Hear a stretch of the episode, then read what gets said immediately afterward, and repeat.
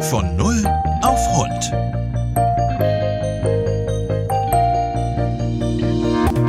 Wir kamen dort rein und es war so ein bisschen wie so ein Tribunal.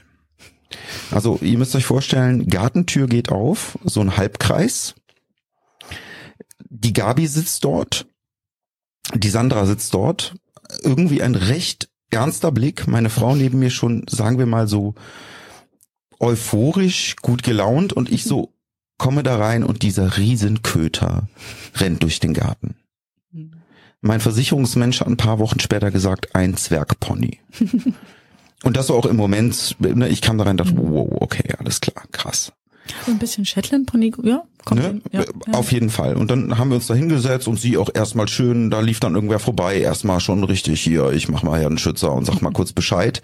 Ich natürlich direkt zusammengeschreckt. Und dann hat Sandra wirklich eine Stunde lang Horrorszenarien ausgemalt.